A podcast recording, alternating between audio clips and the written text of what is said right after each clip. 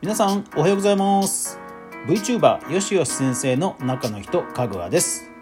皆さんは仕事の中で投資というものはどのぐらいの割合されてますか？僕自身、まあ、特に具体的に決まった割合とはいうのはないんですが今取り組んでいます YouTube の方品質を上げようと思っていろいろ勉強する、まあ、要は投資をしています。今日はその話をしたいと思います。この番組はネットのマーケティングをフリーランスで20年以上やっていますかぐわが好きなことでネットで稼ぐクリエイターエコノミーについてゆるりと語るラジオ番組です。Apple Podcast、Spotify、Amazon Music、ラジオトーク、Amazon エコーで好評配信中。ぜひお好みのアプリでいいね、登録、フォローよろしくお願いします。はい、今日はそのクリエイターとして、まあ、どのぐらい、えー、投資を割くかっていうテーマで、えー、聞いてもらえればと思います。さて、YouTube なんですよ。私、その YouTube の広告収益もある、まあそういうクリエイターエコノミーの稼ぎ方もしています。で、ただですね、YouTube は本当にね、今ね、競争が激化しています。まあ、これからね、緩むことは多分ないんですよね。本当に。うん、もうプロの人の独壇場になっているので、もう本当に緩むことはないんですよ。まあ、ただ、そうは言うても、あの、さすがにこの、えー、ダウントレンドをですね、えー、少しでも和らげたいということで、えー、動画の品質向上を目指そうと。で取り組んだのが、まあ、VTuber ですね。どういう切り口でそもそも投資をするか、勉強に時間を割くか、ということ自体そもそもいろいろ考えなくちゃいけないんですが、えー、僕が決めた出した結論は VTuber ですね。あの VTuber は本当あの応用範囲が 非常に広くてであの出始めた頃、えー、キズナアイさんとか、まあ、出始めた頃は結構その僕自身あのこう言ってはちょっとあの本気で取り組んでる人には本当申し訳ないんですけどまあ一過性のものぐらいにしか見てなかったんですよね。ただねもう今本当に今広がってますのであの当時その本質に気づけなかったなというのはちょっと、うん、もっと気づいてればなというのはあの思いましたただまあ今ですから遅ればせながらその VTuber という表現についていろいろ勉強をしています。いやでもね勉強すればするほど奥が深いというかあの、すごいですね、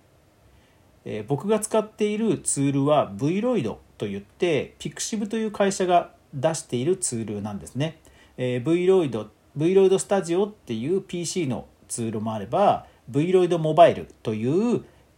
スマホの、えアプリもあります。そのアプリやアプリを使えば、え VTuber 動画の中でいろんなねモーションをつけられるキャラクターを、まあ、作れるんですよ。でしかもその Vroid という企画は他の、まあ、共通のデータ企画なんですよ。なので他のアプリとかでもあのプレイヤーとして参戦できるとかそういう広がりのあるフォーマットなので、えー、そもそも VTuber というものをやろうと決めたじゃあ VTuber のツール何にしようかって考えた時に、えー、Vroid にしたっていう、まあ、そういうこう流れです。この辺りも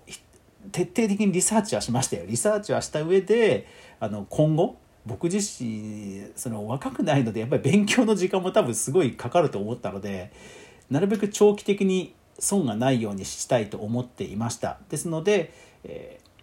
ー、将来性があると、まあ、僕自身がま判断して、まあ、ある意味賭けですよね、えー、かけて、まあ、それに取り組んでると。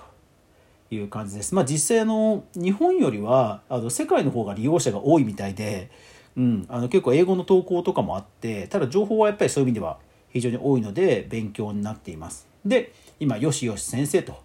いう VTuber のキャラを作ってこれから展開していこうというところまでなんとか来ました。なんとか来ました。うん、作るのも大変でしたけど、うん、やっぱり楽しいですね。うん、でそれらのまあそれらの細かい話はあのこのラジオではするつもりはなくてやっぱり収益化についてのテーマにちゃんとねフォーカスした話をしたいと思うので作り方については詳しあの詳しくは話しませんがあの VTuber というものの可能性を感じたので、えその話をちょっと後半にしようかな。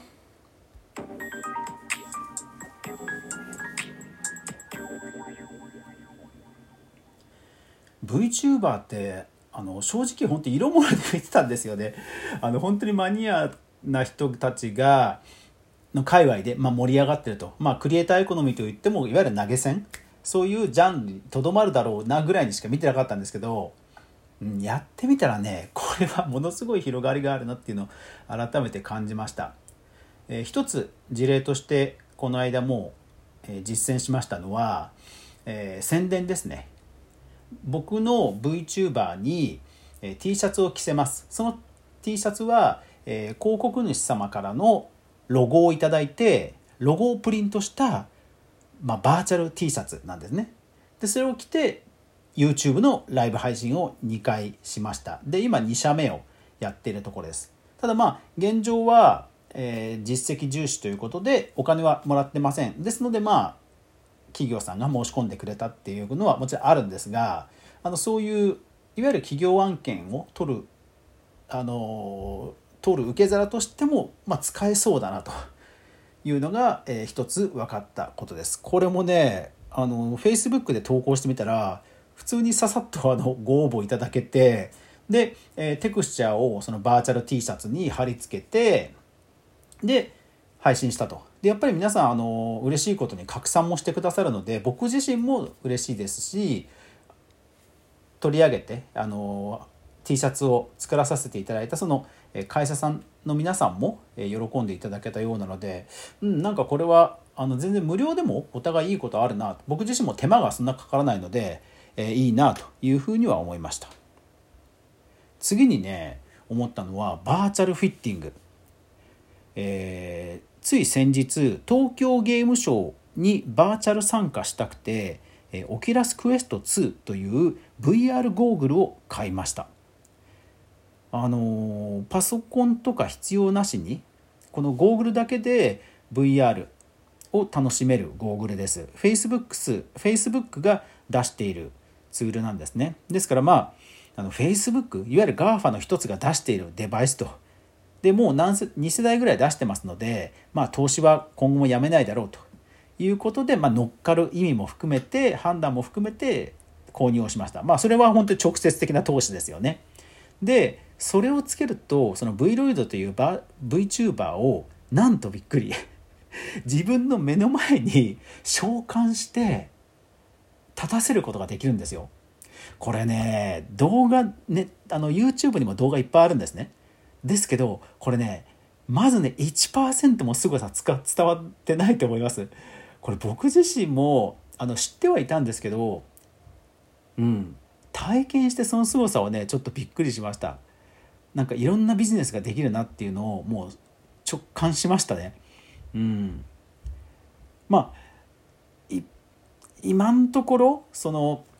二次元の世界が好きな方とか、まあ、新しいもの好きの方とか、まあ、バーチャルな、えー、そういう何か、えー、可能性を感じてる方とかっていうふうにものすごく限られた領域の人にまあ広まってる感はあるんですが僕自身がですからたまたま興味持ったのはそのバーチャルフィッティングその、ま、先に言ったようにアバターに T シャツを着せるでそれを目の前に召喚できるんですよ。で VR なんで自分が動いてそのフィッティングしているバーチャルなキャラクターの周りを歩けるんですよ。前後左右上から下から全部その洋服を見れるんですね。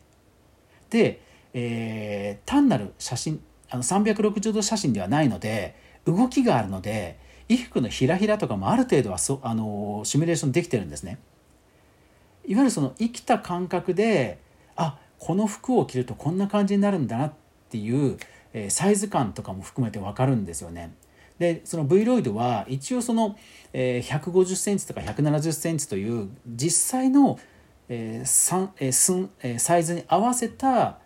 本当に召喚ができるので本当に目の前にキャラが出てくるんですよ。あこれはフィッティング全然いけるなと思いました。実際、えーと、アメリカの有名なアパレルがミラーという、えー、鏡のデバイスを、えー、買収したって話があってまあバーチャルフィッティングあのあそうだからジンズっていうメメガネ屋さんもねバーチャルフィッティングのメガネあの鏡ありますよね。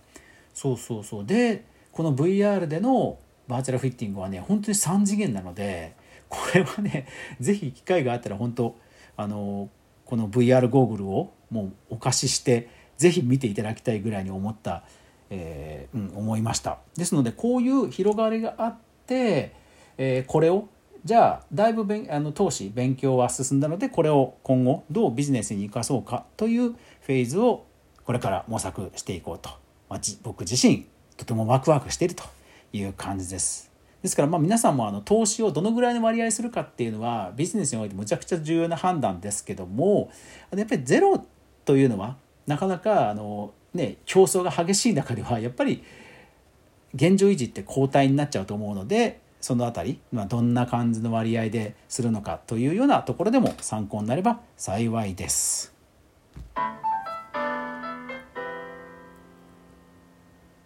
はい。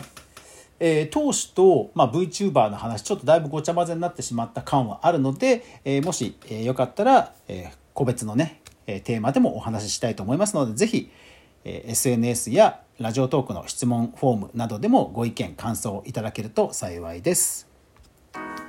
はい、え、クリエイターエコノミー、え、自分自身がどうやってスキルアップしていこうか。それから一次ソースをどう作っていこうか。どうリサーチしていこうかっていう制作以外の時間ってものすごく、ね、お金も時間もかかりますよね。でもゼロにはできない。そういうテーマで今日は話をしてみました。皆さんはどんな割合で投資してますか？ぜひよかったら聞かせてください。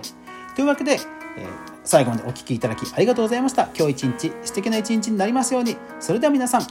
いってらっしゃい。